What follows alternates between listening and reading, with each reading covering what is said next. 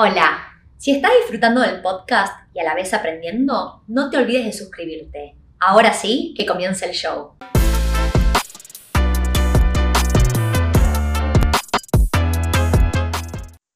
Hola, mi nombre es Tiffy Rubinat. Bienvenidos al podcast de Wealth Español. Hoy vamos a estar cubriendo los 10 errores habituales en la compra de propiedades para alquilar. Y voy a arrancar con el error que a mí me parece el más importante, y van a ver que hacia el final vamos a cubrir los 10 errores y quiero saber su opinión acerca de cuál creen ustedes que es el peor error de todos los que menciono. Entonces voy a pensar el error número uno. Para mí es comprar sin haber corrido mis números, no sabiendo cuáles son mis ingresos y egresos esperados, es decir, mi cash flow. A ver, si ustedes me ven a mí súper excitada por una propiedad, es porque los números me están haciendo cachín, cachín. Y la verdad es que yo solo me quiero emocionar o quiero ser una mejor inversionista a medida que mis emociones van de la mano de los números y no necesariamente de si me parece espectacular o no una propiedad, porque nada, me, me gusta como propiedad, ¿no?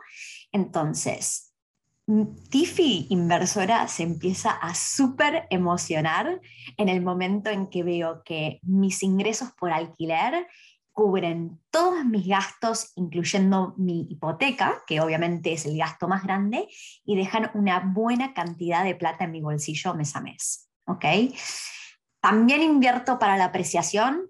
Me van a escuchar muchísimas veces decir que sin apreciación yo no invierto, pero correr mis números es lo más, más importante.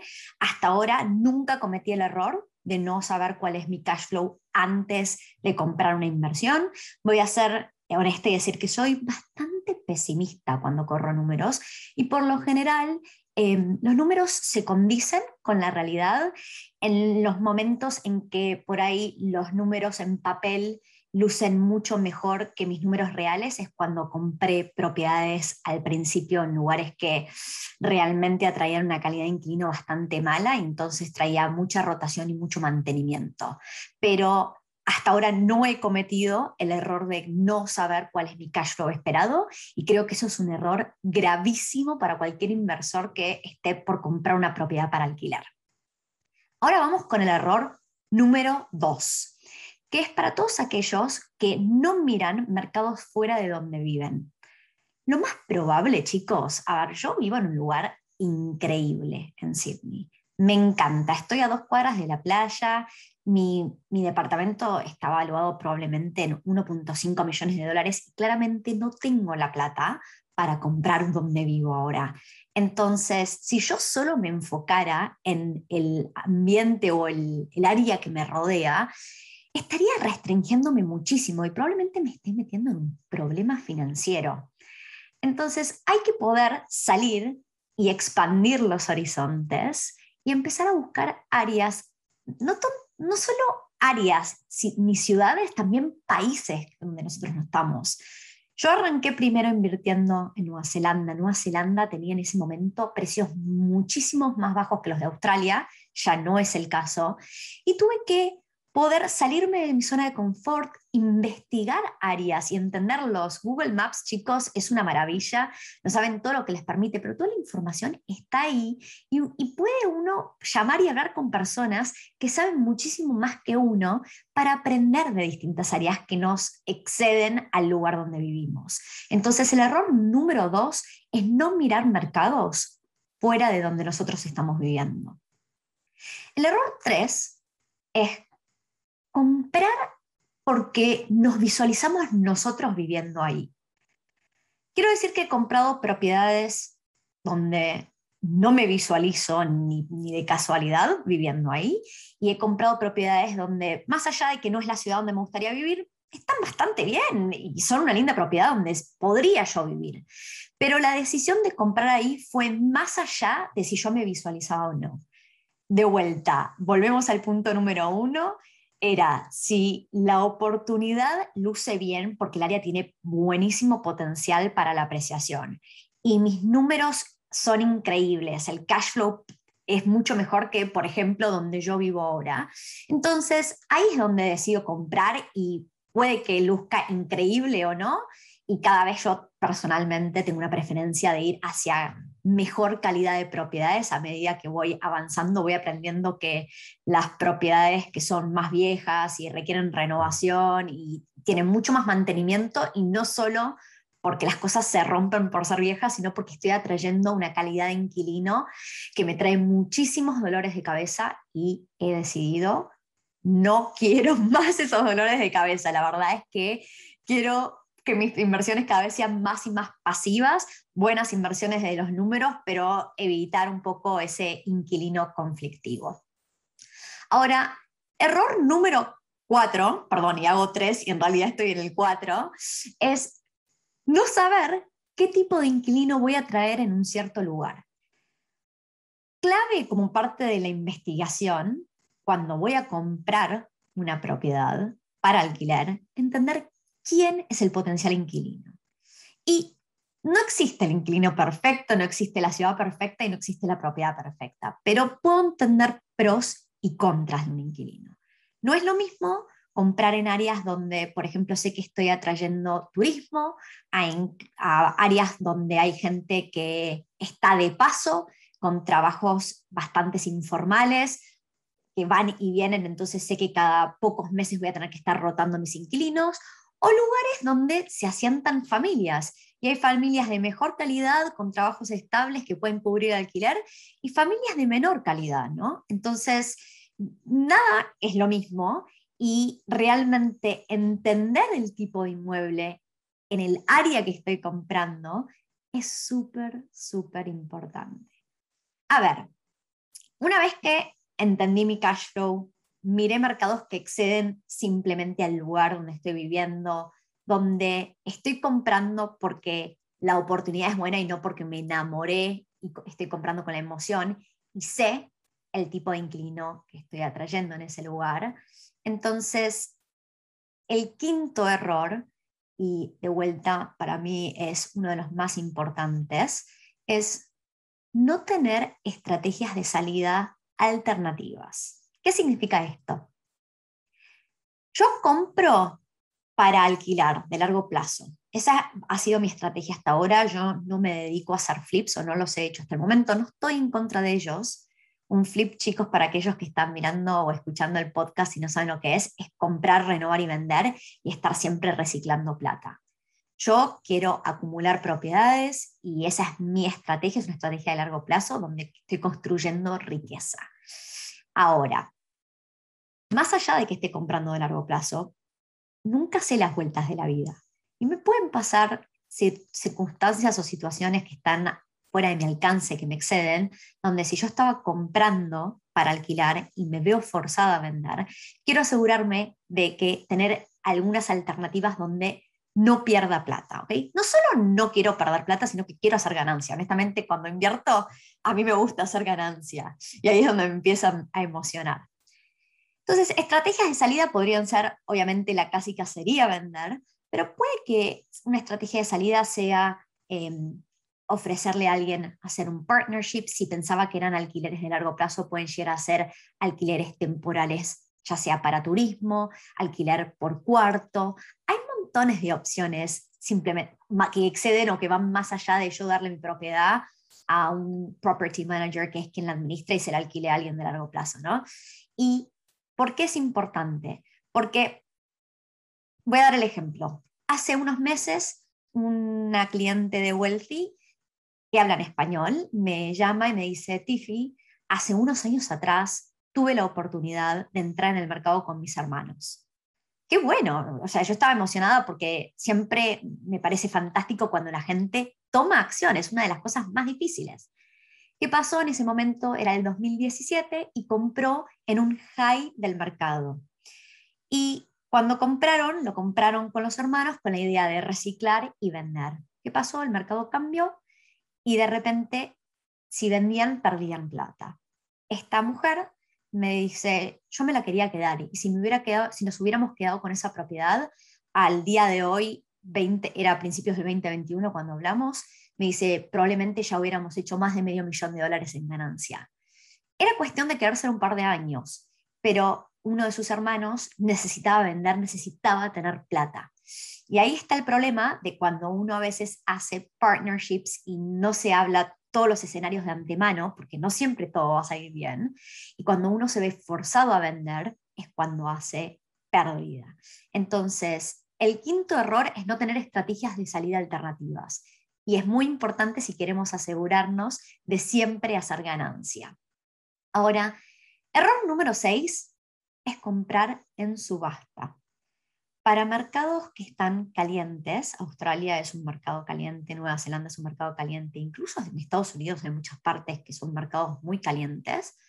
No todas las ciudades, pero las grandes ciudades, cuando se están poniendo caliente, uno ve que cada vez hay más y más propiedades que se venden con subasta. Yo nunca participé en una subasta. Cada vez que quiero participar de una para ver de qué se trata y cómo, cómo están las emociones al, al mango ese día, me pasa que las propiedades se venden antes de llegar a la subasta. Pero ¿por qué no compro en subasta?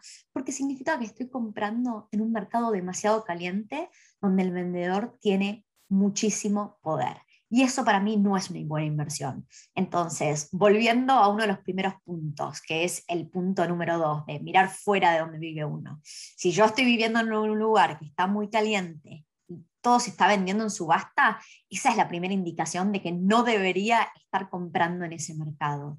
¿Ok? Entonces, chicos, hay que expandir los horizontes. Si están comprando en subasta, probablemente lo están pensando como un hogar y no como una inversión, porque van a estar comprando. Por lo general, en subasta uno compra por arriba del valor del mercado. Ahora, error número 7. Empezar a buscar propiedades sin entender nuestra situación financiera, dónde estamos parados. ¿Qué significa esto? Uno, para comprar una propiedad tiene que entender cuál es su rango de precios. Y el rango de precios está marcado por dos cosas. Por un lado, ¿cuánta plata nos van a prestar los bancos? Eso nos excede a nosotros, eso depende 100% del banco y sus eh, cláusulas y, las cuentas que hace el banco para definir cuánta plata nos va a prestar. Y por otro lado, está cuánta plata tenemos nosotros ahorrados para el depósito. Y que sobre todo la primera propiedad es la más difícil porque uno tiene que sacar toda esa plata de ahorros. Ya cuando va por una segunda o tercera propiedad hay otras formas de financiar el depósito que no sean ahorros. Pero la primera es puro ahorro. Entonces, cuando yo quiero establecer mi rango de precios, necesito entender, por un lado, si, si estoy buscando poner depósitos del 10 o 20%, mis ahorros van a delimitar eso, pero también cuánta plata nos prestan los bancos. Y imaginemos que tenemos muchísima plata, tanto en ahorros como que el banco nos presta un montón de plata. Eso no significa necesariamente que vamos a ir a gastarla toda, pero necesitamos entender dónde estamos parados. Me ha pasado muchísimas veces de hablar con clientes y decirles, ok, han hablado con un corredor hipotecario que en inglés se llama mortgage broker. me dicen, no, pero ya sabemos que, que, podemos hacer esto lo otro. Y uno empieza a buscar oportunidades y tanto, tanto el tiempo de ellos como mi tiempo o el de cualquiera que los esté ayudando a buscar un inmueble y empezamos a armarnos expectativas de que por ahí podemos comprar a un precio acá arriba y de repente cuando viene el toque de realidad nos damos cuenta que podemos pagar acá abajo, ¿no? Y es importante entender dónde uno está parado antes de empezar a gastar energías y tiempo en el research y emocionarnos con cosas que están por arriba, por debajo de nuestra capacidad. Ahora, error número 8 para mí es no reinvertir las ganancias. Y hay un momento para hacer sacrificios y hay momentos para disfrutar. No todo en la vida puede ser sacrificios yo, Tiffy, reconozco que a veces estoy, bueno, quiero seguir avanzando, avanzando, avanzando. Hay que frenar, hay que celebrar, hay que disfrutar, pero no hay que ir y gastarse todas las ganancias. Eh, me patino toda la plata y de repente no tengo nada para seguir reinvirtiendo y creciendo mi portafolio. Es un equilibrio de disfrutar la vida y celebrar con el seguir avanzando y pensando en nuestro futuro. Entonces, cuando yo tengo una propiedad la cual alquilo, me entra plata todos los meses, pago todas mis expensas y me queda un poco de plata mes a mes, yo decido seguir esa plata ahorrando mientras que la propiedad sube en valor, uso también lo que se llama ese equity para seguir comprando. Entonces, si uno va, hace una ganancia y gasta toda esa ganancia celebrando, chicos, es como volver a arrancar de cero. Y la verdad es que me da lástima ver gente que ha tenido éxito, ha podido hacer una ganancia y de repente se fumó toda la plata, ¿no? Uno de los peores errores que he visto de un cliente y este mensaje a, mí cuando yo hablaba con mis amigos decía, chicos, no puedo creer lo que he visto hoy, es un cliente que se había casado una vez y se había separado. Y en la separación él había logrado comprar una propiedad que en su momento él había vivido y le había quedado como inversión. Y cuando se quiso casar por segunda vez, fue, vendió la propiedad y usó toda la ganancia de esa propiedad para pagar por su segundo casamiento. De vuelta, un casamiento es algo que, que uno le puede ilusionar mucho, es una noche mágica que uno festeja y celebra con sus amigos y personas queridas, familiares, es, es algo que uno va a recordar por el resto de su vida.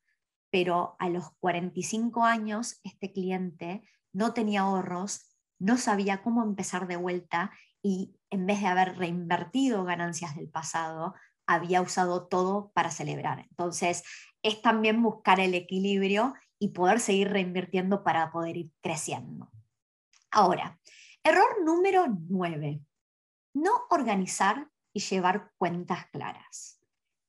Cuando hablo de organizarnos, puedo estar hablando de guardar bien los contratos que uno firmó, ciertos acuerdos, por ahí uno recibe garantías de ciertos artefactos y si se rompe de acá a seis meses, un año, dos, poder hacer uso de esas garantías. O por ejemplo, los gastos. A mí me gusta tener, en este caso en particular, llevo todos mis gastos en una planilla de Excel y en el punto siguiente de los errores voy a hablar de este tema. Em, y no quiero que los gastos vayan quedando perdidos por ahí. Primero porque mi contador usa todos mis gastos para maximizar mi pérdida y en el momento que no estoy llevando cuenta de estos gastos, pago más impuesto a las ganancias.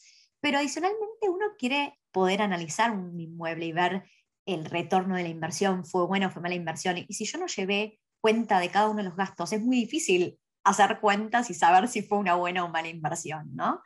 Entonces hay que ser bastante constante y todos los meses dedicarle, yo le dedico todos los meses por lo general una o dos horas. A veces te estoy haciendo que un mes no hago mi actualización de gastos y al mes siguiente gasto dos horas en vez de una. Pero bueno, en fin, es, estar on top, arriba y no dejar pasar mucho tiempo porque después a uno cada vez le da más y más fiaca. Y el error número 10, último error, es no pedir ayuda. Entonces, mi prioridad como inversora, donde tienen que estar todas mis energías y mi foco, es en saber reconocer buenas y excelentes oportunidades. Porque las buenas oportunidades por lo general vienen y se van rápido. Entonces yo me vengo preparando para saber reconocer así las buenas oportunidades y tomar acción rápidamente. Las buenas oportunidades no duran mucho en el mercado. Si yo no tomo acción, probablemente se me pase el tren. Esa es mi prioridad número uno como inversora. Donde estoy gastando tiempo ahora, que lo acabo de mencionar en el punto anterior, es en llevar la contabilidad de mis ingresos y egresos. Una de las últimas conversaciones que he tenido con mi pareja es que probablemente a partir del año que viene empiece a delegar eso. Obviamente voy a tener que pagar por lo que se llama un bookkeeper para que me lleve todos mis ingresos y mis egresos y yo poder seguir escalando mi portafolio, porque a medida que tengo más propiedades, incrementa mi complejidad incrementa la cantidad de horas por mes que le tengo que dedicar. Y la verdad es que quiero estar usando esas energías para seguir encontrando buenas oportunidades y, gastarla en buscar la forma de cómo pago si yo no tengo plata y junto plata y hablo con inversores. Y ahí es donde yo eh, me entretengo y, y, saco el mayor valor en el uso de mi tiempo, no en el bookkeeping. Pero obviamente cuando uno arranca, primero está bueno hacerlo uno para entender cómo funciona el proceso y si yo un día lo delego, quiero saber cómo se hace todo eso. pero también es poder entender que yo no tengo que hacer todo. Entonces, ¿tengo abogados? Tengo que dejar que mis abogados hagan su trabajo. Ellos se dedican a leer contratos, yo no me voy a poner a leer 700 hojas de contrato de compra. Tengo que entender las bases de un contrato y asegurarme de ver que estoy firmando, pero ellos para eso le pago a buenos abogados para que hagan su trabajo. Y por eso tener un buen equipo es tan importante tengo que dejar que mi contador haga su trabajo y me sugiera formas de maximizar mis pérdidas y pagar menor cantidad de impuestos, siempre dentro de la ley y haciendo todo como corresponde. Tengo que dejar que mi property manager haga su trabajo. Por ejemplo, esta semana me suena el teléfono, una de las mejores llamadas que me puede haber pasado esta semana. Mi property manager de una de las propiedades, de la propiedad más conflictiva que tengo, me llama, me dice, Tiffy, ganamos en el tribunal perfecto, yo había hablado hace dos meses acerca del tribunal, me desentendí completamente, qué bueno que gasté tantas energías en encontrar un buen property manager, porque los llamados que yo quiero recibir es que alguien me diga, resolví tus problemas y te va a entrar plata. Obviamente yo había tenido que ir y gastar plata de mis propios ahorros para pagar lo que habían destruido los inquilinos anteriores y ahora estoy recuperando esa plata, pero en vez de yo gastar todas mis energías y hacerme mala sangre, tengo un property manager que lo hace por mí y cuando gasté el tiempo en encontrar a alguien bueno, en vez de yo tener que estar persiguiendo a esa persona, esa persona me está persiguiendo a mí y me llama para contarme y actualizarme de las buenas noticias y se terminó. Y lo mismo con un builder.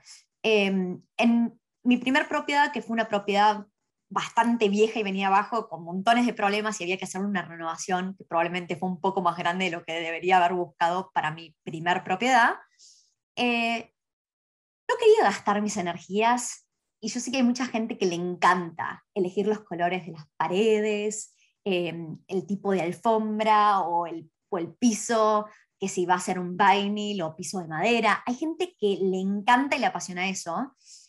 Yo sé que un builder hace eso de, de todos los días de su vida y entiende qué, es lo que funciona bien y se puede optimizar en cuanto a precio y a tiempo y a su costo de, trabajo. Entonces le dije al builder, mira, podemos trabajar en escala de gris y blanco para las paredes y alfombras, elegílo vos. Cuando hayas decidido si querés, mandame como solo para, para notificarme y ver que no estamos haciendo algo muy alocado. Y ya, decidí todo vos, no quiero ponerme a decidir nada. Y efectivamente, eso conmigo funciona súper bien, porque no pierdo mi tiempo en cosas que no me suman ni, ni restan valor.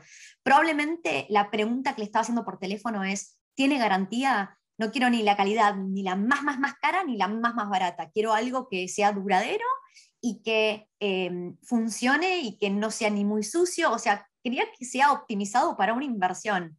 El builder me decía, Tiffy, la mayoría de mis inversores avanzados usan estos colores por esto y esto. Buenísimo, vamos para adelante. Entonces, dejar recibir ayuda, uno no tiene que hacer todo y tiene que tener justamente un buen equipo para poder seguir creciendo y escalando. Así que esos son los 10 errores habituales en la compra de propiedades para alquilar.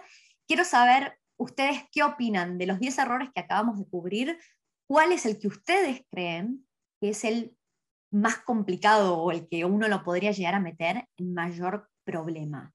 Para mí, como dije, yo abrí este episodio con el error número uno, que es comprar sin saber cuál es el cash como para mí el peor error. Pero no tienen por qué estar de acuerdo conmigo y quiero escuchar sus opiniones. Así que si lo están mirando en YouTube, abajo en los comentarios pueden dejar su opinión.